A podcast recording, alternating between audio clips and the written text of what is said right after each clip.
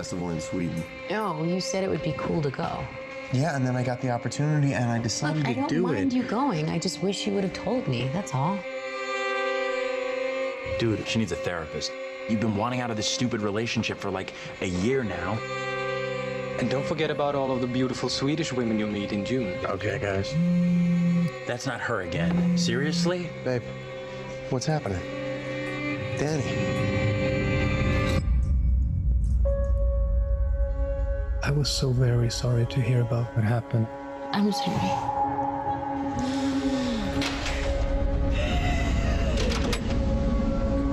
I invited Danny to come to Sweden.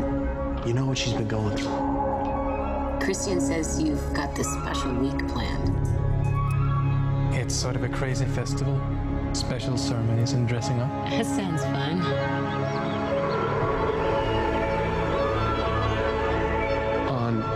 Unbelievable. Welcome and happy midsummer. Skål! What time is it? 9 p.m. That can't be right. The sky is blue. This is what 9 p.m. is like here.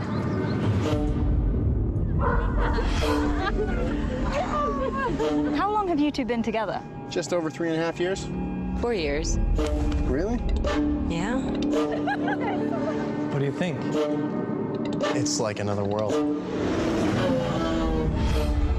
Tomorrow's a big day. Is it scary? What is it? It has special properties. What am I going through? We just need to acclimate. I don't want to acclimate, I want to go. Absolutely not. What's happening? I don't know why you invited us. That's why you look so guilty right now because you know. We only do this every 90 years.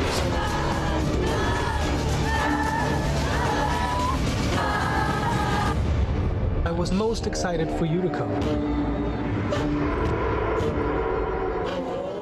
Hola, hola, ¿cómo están? Les damos la bienvenida a otro episodio de Antagonía. Y bueno, como quizás ya se percataron, hoy haremos un viaje, un viaje a una comunidad en Suecia para hablar de temas como comunidad, sociedad, universalismo versus relativismo, privacidad contra transparencia, entre muchas otras cosas. Y bueno, como siempre, saludo a mi compañero y amigo Carlos, ¿cómo estás? Hola Cristian, aquí estamos gustosos de estar en esta otra edición, probando este formato, ¿no? Para tratar de sacar algunas cosas eh, de esta película Midsommar que, bueno, les cuento, empezamos eh, contándoles un poco, eh, ya vimos Sí. el tráiler, ¿no? Pero eh, para ir conociendo algunos detalles que, parec- que parecen ser importantes, ¿no? Este es, se trata de un grupo de jóvenes em, que son estudiantes de antropología y como buenos antropólogos, ¿no? Tienen que ir a conocer este, estos espacios Claro. eh, distintos a los comunes y, y más relegados a, a- a la comunidad, ¿no? Por decirlo de cierta forma. Bueno, em, se ven envueltos en una serie de sucesos porque hay unas dinámicas internas en, la comunidad que están visitando, ¿no? En el cual hay una permanencia de rituales que al- a, la, que su amigo los invita, ¿no? Un amigo que, que- que es de esta comunidad, ¿no? Para ofrecerlos como una especie de tributo, ¿no? En este espacio ritualístico. Y mm, bueno, a partir de ahí se desarrolla la trama. Es una película interesante en muchos sentidos, eh, quedó fuera de los premios Oscar, pero eh, tiene otros galardones por ahí, como eh, la actuación de la chica, que es muy buena, ¿no? Esto en aspectos generales en, en cuanto al, al, al- a la- al diseño de la película en sí, ¿no? Como Sí, exacto. Es, es una película que salió hace como casi un año, un poquito menos. Si les interesa, la encuentran en Amazon Prime. Es el director Ari Aster, que hizo una antes que se llama El legado del diablo. Entonces, por si les gustó esa, esta me parece aún mejor. Entonces, eso por si la quieren ver. Y bueno, em, quizás lo único más que no sé si lo dijiste, pero no se me olvidó, em, que la trama está eh, se desarrolla primero en Estados Unidos y luego en una comunidad en. Suiza. Perdón, Suecia, perdón, Suecia. Suecia. Y exacto, exacto, exacto. Eso quizás como datos generales. Y luego el primer tema, porque a mí me parece, y la película la escogimos porque nos pareció pertinente discutir ciertos temas que se ejemplifican en la película, y a los dos nos pareció que la lectura general de la película gira en torno a un drama amoroso entre Danny y Christian, que son la pareja principal de la película. Y entonces la lectura general ha sido, bueno, que es eh, una película que trata el tema entre ellos dos y que cada vez el drama aumenta y al final uno de los dos tiene que morir. Pero nos pareció que hay otros aspectos de la película que resaltan muchísimo más. Y el primero sería el tema eh, entre que el tema que tiene que ver con la diferencia conceptual entre comunidad y sociedad. Porque justamente lo que vemos en la película es que al principio el director usa un recurso, es decir, sucede algo trágico, que es como lo que Ari Aster presenta como diagnóstico de la sociedad capitalista occidental actual. Mucha gente con depresión, con ansiedad, etc. Entonces, los estudiantes, además de antropología, curiosamente eh, buscan una salida que se conoce hoy en día eh, muy a menudo como New Age, es decir, que quieren salir un poco del espacio de la ciudad, que quieren tomar un poco de drogas alternativas, que quieren conectarse con la tierra y por eso buscan eh, ir al festejo de esa comunidad. Y entonces ahí ellos se enfrentan, luego, luego cuando llegan, son unas imágenes, la verdad, impresionantes, se confrontan con una comunidad que en muchas cosas, si no es que en todas, es, opuestas, es opuesta a la construcción de una sociedad. Y creo que quizás, eh, desde tu punto de vista, ¿cuál sería la diferencia entre comunidad y una sociedad?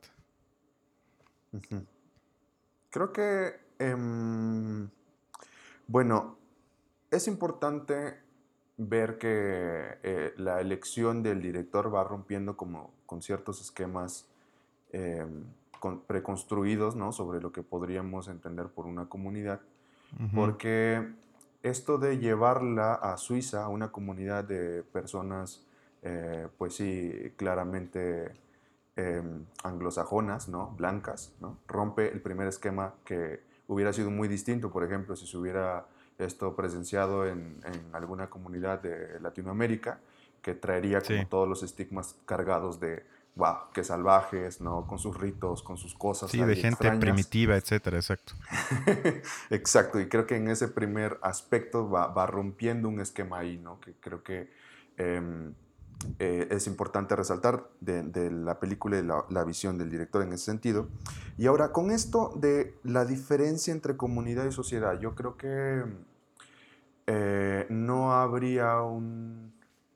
No, no, yo creo que podrían ser aspectos no peleados, más bien, podrían ser cosas que se combinan y lo podemos ver como en niveles mucho, porque podemos hablar de sociedades mucho más pequeñas, ¿no? pero la conformación de una sociedad eh, la entenderíamos eh, a partir de estos aspectos que la configuran y que a ti te va a chocar muchísimo, ¿no? te va a chocar bastantísimo cuando yo mencione que justo pueden partir de un elemento eh, que les genera un cierto arraigo ¿no? a un cierto espacio, eh, con una identidad, con tipo de relaciones específicas, ¿no?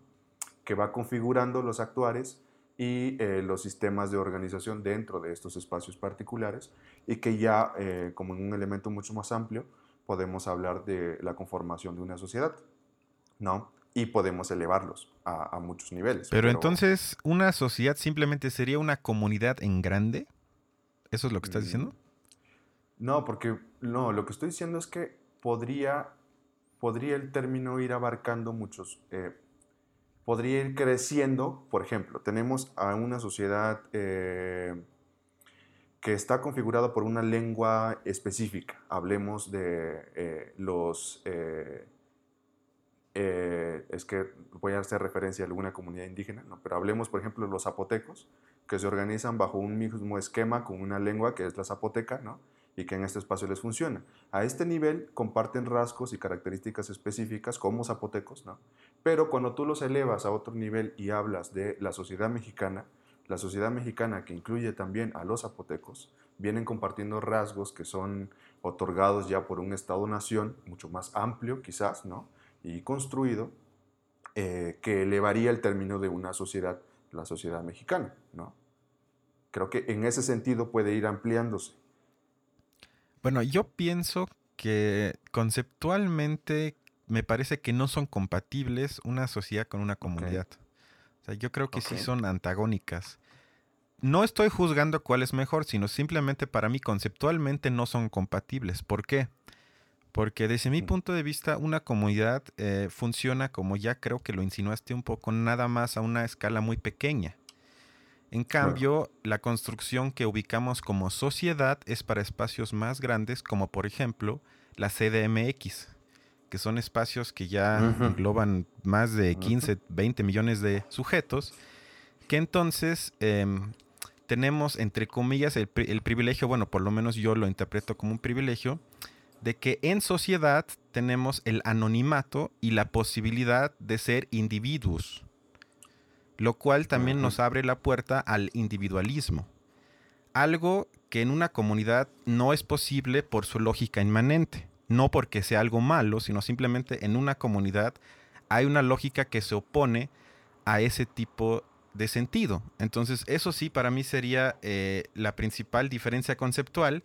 Y también que en una comunidad muchas veces el poder central de esa comunidad se tiene que meter en asuntos, entre comillas, privados de las personas. Con el pretexto puede ser de la religión, de la tradición, de creencias, del orden, etc. Pero se asume que las leyes colectivas eh, tienen eh, prevalencia sobre las leyes y los privilegios y las libertades individuales, lo cual entonces implica que el orden superior se mete a las voluntades individuales y por ende privadas de los sujetos, algo que en una ciudad como la nuestra, por ejemplo, no pasa. O sea, yo aquí sin que tenga que tener contacto con nadie, puedo vivir un año en mi departamento. Mientras lo pueda pagar, lo puedo hacer sin ningún problema. Ese tipo de libertad individual no puede existir en una comunidad. Insisto, no estoy juzgando cuál es mejor o peor, pero creo que sí es para mí co- completamente opuesto. Y no se puede conciliar. Sí, creo que ahí, eh, a ver, yo, yo creo que el asunto de la comunidad en ese sentido englobaría, y, y aquí creo que es- vamos a hacer una distinción bien importante, ¿no? Porque la quitaríamos de este asunto del New Age, ¿no? Que mucho, mucho de esta película nos retrata como de esta nueva tendencia, como algo tendencioso, pues. Muy arraigada, hay que decirlo. a, a querer encontrar en, en un espacio eh, comunitario un aspecto es- e- esencializador, como que es, hay una esencia que, que contrapones entonces con sistemas y dices, bueno, las comunidades, las una comunidad no es tan depredadora, tan capitalista, y por esto eh, hay- tiene un equilibrio espiritual mucho más, más Tiene eh, algo bueno, como auténtico, ¿no? Exacto, que, que justo se contrapone a esta idea que tú estás diciendo, ¿no? Que, que- que se utiliza muchísimo como argumento de decir, bueno, en la ciudad se genera individualismo, el capitalismo genera un tipo de, de individuación, ¿no? Que nos aleja de unos con otros y puedes estar, como tú lo dices, en tu departamento sin necesidad de preocuparte siempre y cuando lo pagues, ¿no? Y creo que eh, los aspectos que desde la comunidad emanan, ¿no? Eh, la comunidad entendida ya desde, desde eh, precisiones teóricas específicas, eh, comparten rasgos que van mucho más allá de este elemento ¿no? que, que intentaría mostrarles como siempre en equilibrio y, y- y místico ¿no? con, con la naturaleza. Creo que podemos empezar a hablar, por ejemplo, hay una chica que se llama Raquel Gutiérrez, bueno, es una, es una señora eh, doctora, especialista en el tema de, de la, de lo común. Como- ¿Ella es como antropóloga? Planteamiento teórico. Es socióloga. Ok. Y eh, bueno, tiene una, una definición interesante sobre el tema de la comunidad, ¿no? Eh, en- entendido como una forma de establecer y organizar relaciones sociales de compartencia y de cooperación, ¿no? Que tienden a generar equilibrios dinámicos no exentos de tensiones con el fin de reproducir la vida social, ¿no? De una forma en la que las personas son quienes toman las decisiones de forma colectiva. Y en este sentido, yo creo que sí hay ciertamente eh, una cuestión inmanente en la comunidad que no podría eh, permitir al sujeto aislarse, ¿no? Porque funciona de forma concreta. O sea, hay menos libertad. claves. Hay que llamarlo como es. Hay menos posibilidad de libertad individual. No me gustaría plantearlo de esta manera porque no, es- no es una cosa que funcione a un 100%, ¿sabes? Eh, es decir, si, tenemos, si vamos a hablar de esto, un sistema eh, establecido en una comunidad, en un espacio geográfico específico, ¿no? tenemos que hablar que este espacio geográfico específico tiene un, un sistema de organización, una forma de gobierno específica, ¿no? en la cual tienes que asumir la responsabilidad ¿no? que en la ciudad asumen, por ejemplo, el gobierno, eh, que te brinda servicios, que te da la electricidad, que te da el agua, y en la comunidad, al, al- al ser portadora de estos mecanismos de control eh, entre ellos mismos y que el elemento principal de la comunidad es que la toma de decisiones sobre temas importantes que interfieren en la vida colectiva se hacen de manera colectiva a través de la asamblea, que es un elemento importante, ¿no? Eh, no permite que, que tú te mantengas enajenado de lo que sucede internamente, porque te compete, ¿sí? Es decir, tú no, tú no pones eh, aquí cuánto eh, la seguridad, si te tienes que preocupar o no de la seguridad, porque hay un sistema de seguridad pública que lo controla el gobierno y, y está por, porque está. En la comunidad tienes que afianzarte tú mismo y generar un sistema de seguridad entre las propias personas, ¿no? Para que esto pueda funcionar. Y quizás te tenga que tocar un, en, en cinco años una vez te- eh, estar a cargo de, de la seguridad colectiva. Bueno, regresando, regresando a Midsommar, ¿no? creo que eh, el planteamiento que se hace de la comunidad queda un poco trivializada. O sea, es una comunidad que tiene elementos coercitivos y hay una cosa ahí bien fuerte. Como todas ¿no? las que es el- comunidades. Ese es el punto de la que película. es, que es el tema. No, pero este es un. Hay un. A eso voy. Hay un elemento transversal, ¿no? Que tiene que ver con la seguridad de las personas. O sea, con la seguridad de las personas y un sistema de organización llevado al extremo con un tipo de fanatismo religioso espiritual, ¿no? Que promueve este tipo de asesinatos dentro de una comunidad en la que todos están de acuerdo, ¿no? Y lo ven como un elemento A ese, a ese sagrado. punto vamos en la siguiente sección, por favor. Pero sí, es un, o sea, yo comparto tu análisis de que eh, la narrativa de la película exagera en muchos planteamientos que tienen que ver eh, sobre lo que se podría entender como comunitario. Eso es cierto, pero sí muestra em, ciertas construcciones necesarias para cualquier tipo de comunidad. Creo que también tiene esa parte, que también me- a, a mí sí me parece muy interesante. Es decir, por ejemplo, que plantea que la organización comunitaria en la película vive en armonía con su entorno natural. Y eso es algo que por lo menos yo no soy experto en comunidades, pero yo he leído en casi todas las comunidades. Una, uno de sus principales argumentos contra el sistema capitalista es que destruye al entorno y ellos lo respetan, le rezan y entonces tienen una relación completamente op- opuesta que la mayoría de la gente a nivel mundial. Y eso es uno de los argumentos que ellos ponen, eh, que es un punto a su favor. Y otra vez, o sea, entonces eso, en, en otras palabras, o yo lo leo de esa manera, implica subordinarse a las reglas o leyes que nos impone la naturaleza. Lo cual entonces, otra vez en consecuencia, significa menos libertad para las personas que viven en esa comunidad. Porque se tiene que subordinar a ciertas lógicas, hay que llamarle así, de la famosa Pachamama. El pachamamismo. Pues sí. Sí, y yo creo, que- yo creo que cae ¿no? muchísimo en la esencialización de lo comunitario. O sea, creo que ese elemento de esencia, de, de- de- relación con la naturaleza, es algo que está alimentado detrás, ¿no? En las comunidades reales, en las comunidades verdaderas, por mecanismos de, de control en cuanto al trabajo colectivo. Es decir, eh, y, y un poco, ¿no? hablar de la precariedad en la que se vive en muchas comunidades. O sea, tenemos comunidades muy pobres, ¿no? Que son dueños quizás de gran parte de, de, o de grandes extensiones con, de territorio con la naturaleza y que no tienen quizás la posibilidad o, la o las herramientas tecnológicas para poder explotarlas de otra forma, ¿no? Eh, que eso es otro elemento importante ahí a mencionarlo.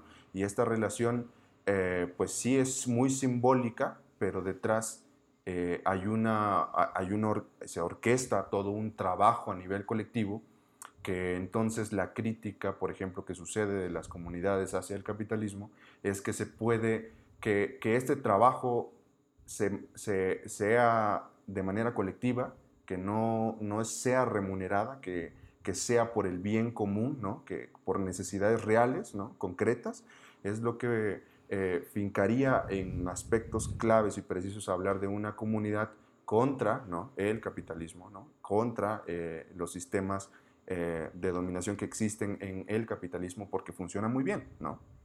Pero que no son exentas de, esto. O sea, si tuvieran las posibilidades de, y los recursos para poder eh, tener una relación mucho más productiva con su territorio, ¿no?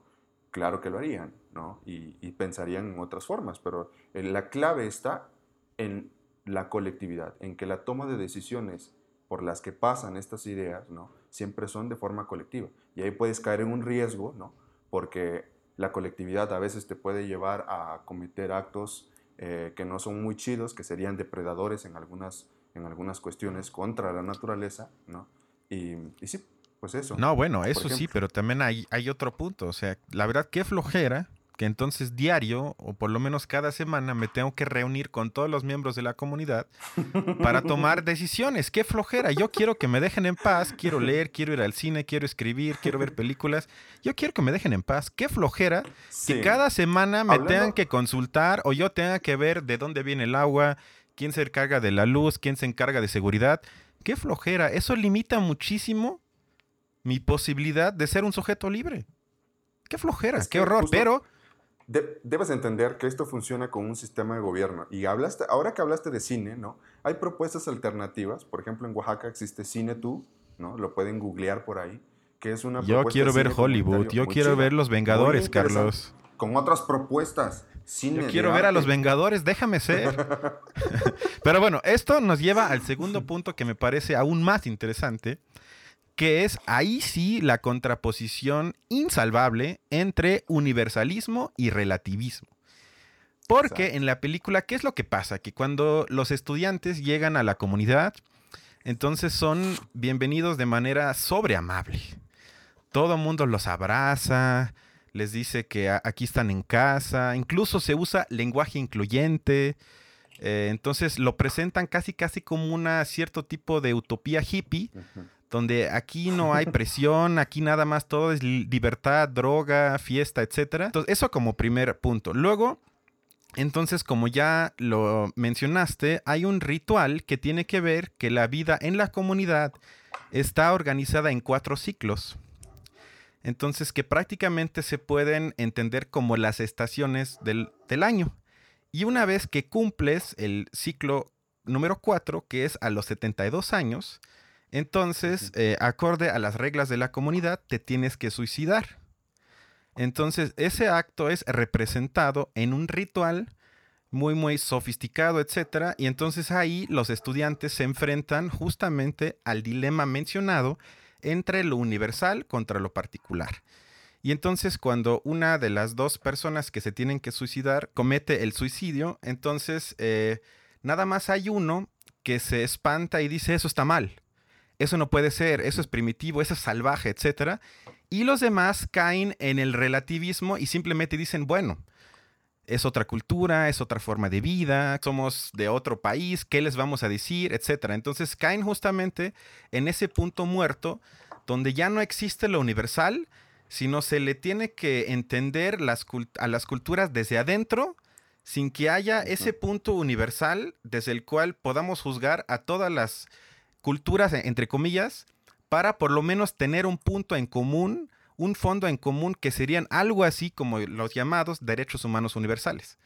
Que eso en la película está todo el tiempo presente y los estudiantes caen en lo que hoy en día se llama el relativismo que reina en espacios como el Ibero, pero pasa en casi todo el mundo. Totalmente totalmente de acuerdo contigo. Y creo que hay elementos otra vez que, que tienden a, que yo creo que podría ser una mirada transversal a todo, ¿no? Creo que mientras se generen, ¿cómo generamos mecanismos que, que justamente permitan hacer una crítica ¿no? a los mismos sistemas eh, comunitarios, o sea, hablando de lo comunitario, pero también una crítica a las mismas formas de vida en, todo, en, toda la sociedad, entendido eh, el término como tú lo, lo- lo manejas, ¿no? O sea, em, porque hay, hay algunos aspectos ahí que vuelven a romantizar el asunto de lo comunitario, ¿no? Como este asunto de compartir el dolor. Creo que hay un, hay un asunto ahí en el cual ves el sufrimiento, pero no lo, no lo tienes. No, es, no eres Cristian que en la pandemia, ¿no? Este, se siente muy mal y pues está él lidiando consigo mismo 24/7, hartándose, ¿no? Sino que es todo un grupo de personas que te cobijan, ¿no? Y te acompañan. Y pues sí, el dolor, pues no se vive solo. Y creo que eso es muy romántico de la comunidad, ¿no? Realmente no, no, no, estos mecanismos no funcionan de esta manera tan, tan, tan puntual, ¿no? Y es importante de nuevo regresar a cómo se debe generar esta posibilidad o estos, eh, ¿cómo enunciarlos? Estos, este avance a nivel civilizatorio ya alcanzado en términos de derechos humanos. eh, Uh, hablas de avance, eso me gusta. no, pues es que son avances, eh, netamente, ¿no? Que deben, de, que deben sí esta- ser transversales a cualquier tipo de sociedad, ¿no? Y que debemos ser críticos de estas formas romantizadas, ¿no? Que intentan... Exacto. eh, y no- eso no- es no universalismo. eso. Eso es completamente universalismo. Correcto. Yo estoy totalmente de acuerdo contigo. Pero, ¿cómo haces llegar ¿no? a estas esferas particulares este tipo de conocimiento? Podemos retomar un poco lo que habla, de lo que habla Boaventura de Sousa con este asunto de em, respetar estos otros tipos de conocimiento del que él hablaba. Y, justo creo que yo puedo hacer una crítica puntual hacia este tipo de, este tipo de asuntos porque dices, bueno, ¿qué tipos de conocimientos son los que tú quieres respaldar? ¿O qué es lo que le faltaría este tipo, a estos tipos de conocimientos para que realmente puedan tener un diálogo, ¿no? Y no un, ¿cómo decir? Un reconocimiento falso. Es decir, bueno, nada más porque todos queremos ser buena onda, eh, damos chance a que venga y hable eh, este tipo sobre eh, sus formas religiosas en la comunidad, sino que procesos se deben impulsar desde estos espacios que permitan realmente generar un diálogo y criticar ciertas acciones que suceden en, contextos mucho más locales que pueden ser, proclives a, inhibir los derechos universales, o sea, el derecho a la vida y tener este tipo de, de elementos transversales en este tipo de espacios. Creo que eso es importante rescatarlo, ¿no? Y no Ajá, pero, ajá, pero eso implica nada más para dejarlo 100% claro que existe eh, la posición de observador universal que usando cierta construcción, como ya dices, de derechos humanos universales, atraviesa a cualquier tipo de comunidad a nivel mundial. Esa es la implicación teórica. ¿Por qué? Porque si no pasa lo que ya expliqué en la película, y podríamos dar un ejemplo un poco extremo, pero creo que lo ilustra aún mejor, hay que imaginarse si, por ejemplo, Carlos fuese un estudiante de antropología hace 100 años y lo mandan a Alemania cuando Hitler está a punto de tomar el poder, y entonces él se pone en posición, como los de la película, de observador, en posición neutral, que no debe de juzgar porque eso no se puede, y entonces los nazis le explican, no, pues ellos van a construir campos de concentración y quieren ex- eh, exterminar a los judíos y están en contra de los gays, en contra de los comunistas y los van a matar. Y entonces, siguiendo esta lógica relativista, Carlos lo único que podría decir es, bueno, los alemanes son así, es parte de la cultura alemana, lo único que nos queda a nosotros es respetar y que hagan su desmadre. Entonces, escuchando este ejemplo, estoy seguro que ustedes dicen, ah, caray, eso está mal, incluso suena ridículo o quizás hasta ofensivo.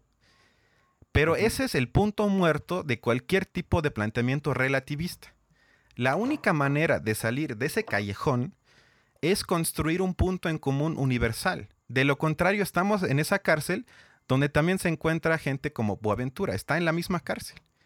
Porque si no, ¿cómo vamos a asumir que cierto tipo de usos y costumbres nos, nos parecen falsos, nos parecen violentos y nos parecen equivocados y otros no? Eso, eso la única manera eso, de evitar eso es desde una posición universal. Claro, yo estoy totalmente de acuerdo con ese punto, pero creo que ahí es donde, se, donde tenemos que, a, a ver, diferenciar esto que tú mencionaste como, como criticar esta construcción que se ha hecho de los usos y costumbres, ¿no? de, de partir de, de, la crítica de esto porque esencializa ¿no? Y compra un paquete completo en el cual entonces folcloriza cierto tipo de costumbres y dices, bueno, pues podría ser admisible, son sus usos y costumbres, así han vivido durante muchos años. ¿no? Sin embargo, eh, despolitiza y da la posibilidad de que estos mismos sistemas se repiensen ¿no? y tengan las herramientas para repensarse y organizarse y, hablar de un tema en el cual no te puedes callar eh, las injusticias, o sea, sea donde sea, ¿no? Esto tiene que ser un asunto transversal y hablando ya de proyectos y comunidades eh, organizadas, politizadas en este sentido, podemos pensar en planteamientos de sistemas educativos que podrían fomentar, porque esto fue lo que te mencionaba hace rato. Este es un asunto que tiene que ser transversal, ¿no? En la sociedad, o sea, ¿qué tipo de herramientas das para que se pueda fomentar esto a nivel comunidad-sociedad, ¿no? Y que pueda existir la crítica hacia el mismo sistema en el cual tú estás viviendo. Ahora, esto nos falta en todos lados, ¿no? Y de muchos, en muchas partes, algunas más, algunas menos, ¿no? Pero cómo fomentamos esto, sea, un, sea en un espacio local o sea en un espacio como la Ciudad de México, ¿no? No creo que falte en todos lados. Y hoy está súper de moda criticar Occidente, al patriarcado, al capitalismo. Todo mundo habla de que el capitalismo está mal, etcétera, que la sociedad está podrida, que ya no hay comunidad, que ya no hay valores, que ya no hay cohesión, que ya no hay lo público. Eso, está muy de moda. En cambio, al mismo tiempo, también hay un fanatismo y algo que tú ya dijiste varias veces. Hay eh, el afán de ad admirar lo diferente, exotizarlo como algo uh -huh. que nada más por ser diferente es mejor o por lo menos vale más. Entonces, yo sí creo que la tendencia de criticar a las sociedades capitalistas de Occidente está más que presente, pero no está casi presente la crítica inmanente dentro de los espacios que están, entre comillas, fuera del capitalismo. Ahí sí no. Porque ellos, como tú también lo has dicho, resisten al malvado capitalismo y por ende no hay tiempo o es malo o es imperialista uh -huh, criticar claro. quizás sus propias formas opresivas que, que, existen independientemente del capitalismo. Eres muy blanco. sí, perdón. No puedes decir perdón. eso. sí, perdón. sí, y bueno, eso entonces lleva, bueno, eso para mí, para acabar este bloque, vale la pena todavía agregarlo, sería que lo que se muestra en la película es una falta del pensamiento de la ilustración, porque si algo nos enseña la ilustración es que importa lo que se dice y no quién lo dice y no desde dónde se dice. Eso ha sido uno de los grandes, o por lo menos debería ser una de las grandes enseñanzas de la ilustración, y en la película, y por eso me parece genial que se represente en la película con estudiantes que supuestamente deberían de ser críticos y cuestionar y ser inquietos, pero son los menos críticos en la película, sino asumen todo como pues es diferente y pues lo único que podemos hacer es observar, no nos podemos meter. Y a lo que nos lleva eso, pues se muestra en la película, véanla. Eso nos lleva al bloque 3, que tiene que ver con otro aspecto que me parece que es excluyente entre comunidad y sociedad, que tiene que ver con transparencia versus privacidad. Porque en la película el director usa el recurso de que todo el tiempo hay luz. Como es un festejo de mitad de año, entonces aparentemente en la parte de Suecia donde se desarrolla la película, nunca oscurece. Entonces todo el tiempo todo está iluminado.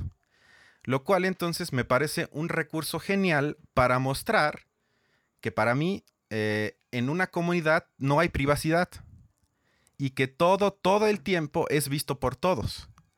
Lo cual también estaría en contraposición con la sociedad donde también los derechos humanos universales incluyen el derecho a la privacidad, que según mi comprensión de comunidad no pueden existir dentro de una comunidad. Interesante.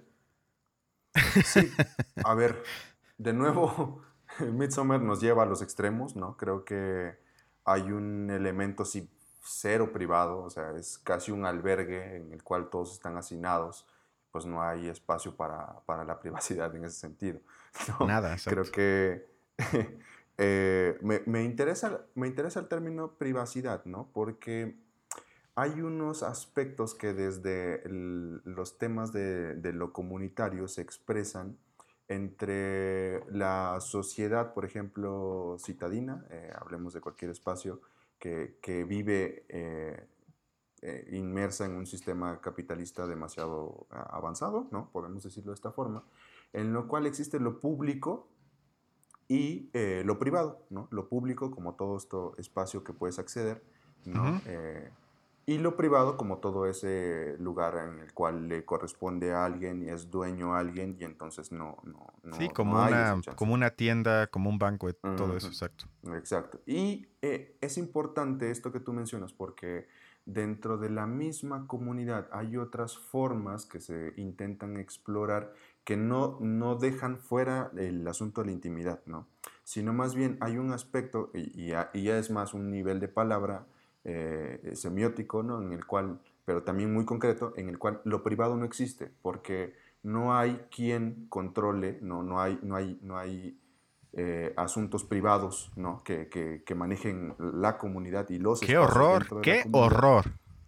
Sino más bien, escúchame, lo que sí existe es lo público ¿no? y lo íntimo doméstico. O sea, lo- los espacios íntimos, ¿no? Que es más este- a este concepto al que tú te, está- te estás refiriendo, me parece, ¿no? Estos sí son claves y son importantes y son muy... eh, y son, son espacios donde tú puedes estar eh, en tu espacio, o sea, es tuyo, ¿no? No, no, hay, no hay como que, te estén observando. Eso, eso es.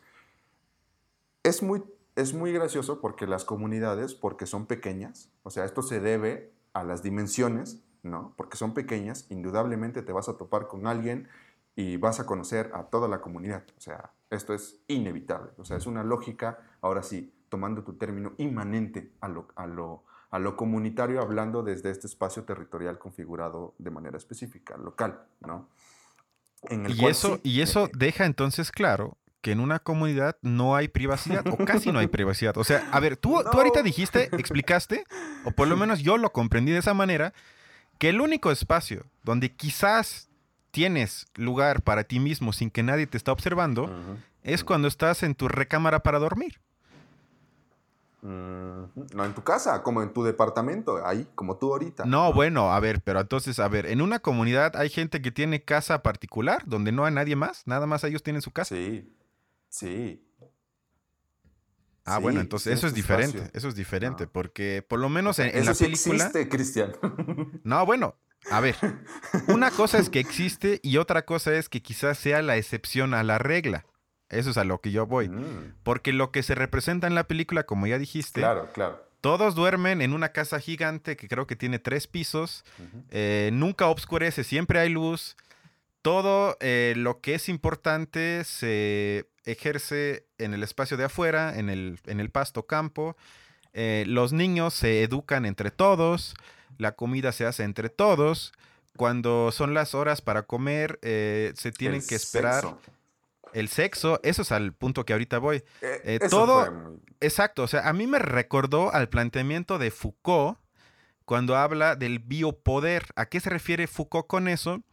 Que el, el Estado pretende con eso, con el biopoder, de regular la vida de los sujetos en los estados. Y creo que lo que vemos en la película es la visión más fuerte de eso, porque todo está reglamentado, como dijiste, hasta el sexo está reglamentado. Desde que quién puede tener sexo con quién, ahí se guían por las estrellas, por cierto tipo de astrología, que entonces eh, las estrellas eh, toman la decisión por ti quién es tu pareja perfecta, y entonces cuando como mujer cumple cierta edad, tienes creo que al mismo tiempo el derecho y la obligación de tener sexo con ese hombre que las estrellas te asignaron.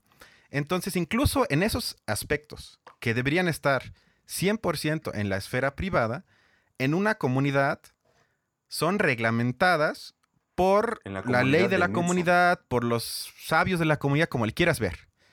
Y eso entonces lleva a la pregunta, y creo que esa es la más importante, es si la transparencia o la misma idea de transparencia por sí misma ya es una idea que representa un terror muy fuerte para nosotros. Porque hay que dejar claro que no es una película de terror tradicional donde hay escenas donde te espantas, ni siquiera es una trama con mucha emoción, sino el horror de la película está en la pasividad de los estudiantes y en la transparencia que se muestra por, la, por el manejo de la misma cámara incluso, y eso es lo que se podría llamar lo terrorífico de la película. Pero entonces la transparencia desde mi punto de vista tiene otra vez el término que te gusta tanto de mí, inmanentemente algo que es horrorífico para nosotros como personas. Porque nada más, y con eso ya termino, imaginémonos una sociedad, o deja una sociedad, una cuadra en la CDMX, donde de un día para otro todas las personas quedarían sin espacio privado. Además, te enteras de los secretos de todos los demás. Es decir, hay transparencia al 100%. Y entonces, si hacemos ese ejercicio de imaginación, creo que hasta nos espantamos y decimos, eso sería un elemento que contiene muchísimo terror y no lo queremos. En cambio, en la película se critica, pero se festeja. ¿O no? Sí, me parece otra vez que es una forma extrapolada, ¿no? Y, y ya lo hemos mencionado, o sea, no, no queremos remitir a que un 100% esto suceda en otros espacios. Es una... Pero cerca. Ese es el punto. Ese es el punto. Que la lógica de la, de la comunidad, de cualquier tipo de comunidad, tiende hacia eso. Quizás no en ese Sí. nivel extremo, pero tiende hacia eso. Pero es dejar a una comunidad sin conciencia y sin crítica propia. Eso es, eso es un aspecto que, que- hemos debatido aquí también, ¿no? Creo que en ese sentido, ¿no? Em, sí, hay, sí hay un asunto de... de- aquí nos podemos remitir otra vez a Durkheim y a sus estudios sobre las sociedades, ¿no? Em, que, que no me gusta llamarle primitivas, ¿no? No va en ese sentido, sino más bien que se organizan a, nivel local comunitario y que inmanentemente, te lo digo, o sea, conoces a todas las personas. Y un asunto que sí puede ser muy criticable es el nivel de eh, moralidad con la que se tiende ¿no? a vivir dentro de estos espacios, ¿no? que muchas veces eh, se fomentan eh, demasiado los comentarios hacia, hacia para juzgar las acciones de otras personas. Esto que todo el mundo conoce, el chisme en la comunidad es grande, ¿no? Este, pueblo chico, infierno grande, dice por ahí la Vox Populi, ¿no? Que tiene, tiene, tiene sus razones de ser, ¿no? Y, y es totalmente estructural, ¿no? Pues conoces a todo el mundo, te enteras de todo el mundo, hay códigos internos que se van generando dentro de estos espacios que permiten, de un lado, ser un punto negativo, pero por otro lado también permiten eh, hablar de otro tipo de organización para toma, por ejemplo, de decisiones políticas internas, ¿no? Ah, en las formas democráticas eh, dentro de los espacios comunitarios, donde las ideas se van esparciendo de casa en casa, ¿no? Para un elemento positivo, y es ponerse de acuerdo a un nivel eh, local. Pero tiene su contraparte, ¿no? Estos otros espacios en los cuales pueden ser muy criticados, pues, y que te puedas envolver como en el chismerío carnal, ¿no? Y este, y pues sí, básicamente, ¿no? Con todo sentido. Bueno, esos espacios tienen que ser criticados. Sí. Porque eso llevaría a la pregunta que te quiero hacer. ¿Puede existir un sistema de comunidad que tenga un cierto grado alto de privacidad? Sí, yo creo que, yo creo que tendríamos que profundizar un poco en lo que vamos a entender como privacidad. O sea, si lo que queremos decir es privacidad, yo quiero hacer con mi vida y que nadie me, nadie me juzgue, ¿no? Y me diga cosas. Bueno, eso, carnal, no, nunca te lo van a decir de forma directa. Vas a andar en el chismerío, ¿no? Ahora, a, mí, en esta misma tónica, me interesaría hacer la pregunta, ¿puede existir comunidad, no? Sin el aspecto religioso, ¿no? Con el cual eh, se tinta a muchas comunidades esta relación eh, Pachamama, tierra, o sea, y con cualquier otro tipo de relación, ¿no? Aquí ya estaríamos hablando de un asunto de secularización, ¿no? Por ejemplo, de, la religión misma. Puede existir comunidad sin, eh, puede existir una comunidad secularizada de estos aspectos eh, religiosos que por otro lado se mistifican con, este asunto de las relaciones con la tierra, ¿no? con comer hongos y darte el viaje, ¿no? y hacer todos estos tipos de rituales, o sea, puede existir, ¿no? Porque eso, digo otra vez, pueden permitir ciertas cosas, eh, como este, otra vez el extremo Midsummer, ¿no? Pero eh, la fanaticada, lo fanático, el fanatismo, ¿no? Puede estar presente en estos espacios y si, es, eh, y si estos, estos espacios son tomados por una fanaticada que no trae cosas muy chidas y que puede y tiene la capacidad de mover a toda una comunidad, se pueden generar problemas muy graves. Pongo el ejemplo, hace recientemente, eh, un par de semanas, sucede que asesinan a un, a un chamán en una comunidad maya porque lo estaban tachando de brujo, ¿no? Y aquí tienes una confrontación entre un ámbito religioso eh, espiritual mucho más tradicional, como es el chamán, y un ámbito religioso eh, católico, ¿no? Eh, que, están ahí, jugando en el mismo lugar, pero cometiendo un acto a nivel comunitario que dices, tiene el poder y este poder puede hacer daño, ¿no? Entonces, nada más lo dejo ahí como pregunta, no lo sé. Sí, no, pues vean la película, y háganse la pregunta si, si prefieren comunidad o sociedad. Creo que quedó, que, creo que quedó, claro. Mi posición, la de Carlos, es un poco más ambigua, lo cual es completamente válido. Pero véanla, es una buena película, vale la pena. Es, un poco larga, dura dos horas y media, pero realmente vale la pena verla. Y bueno, eso sería todo por hoy. Y la siguiente semana vamos a hablar del cambio climático. Exacto, el cambio climático que se viene con todo, ¿no? Vamos con eso. Y nada más quiero decir que lo que sea que, que, pueda configurar un mundo mucho más justo y mejor, ¿no? Sea comunidad, sea ciudad, ¿no? Tiene que estar atravesado por eso. Un mundo mejor, una justicia social donde, donde puedas vivir bien. Sí, Carlos, sí. Con eso cierro. Sí, sí. Gracias, Carlos. Muchas gracias. Muchas gracias. Va, pues para la próxima. Usen cubrebocas y cuídense. Hasta luego.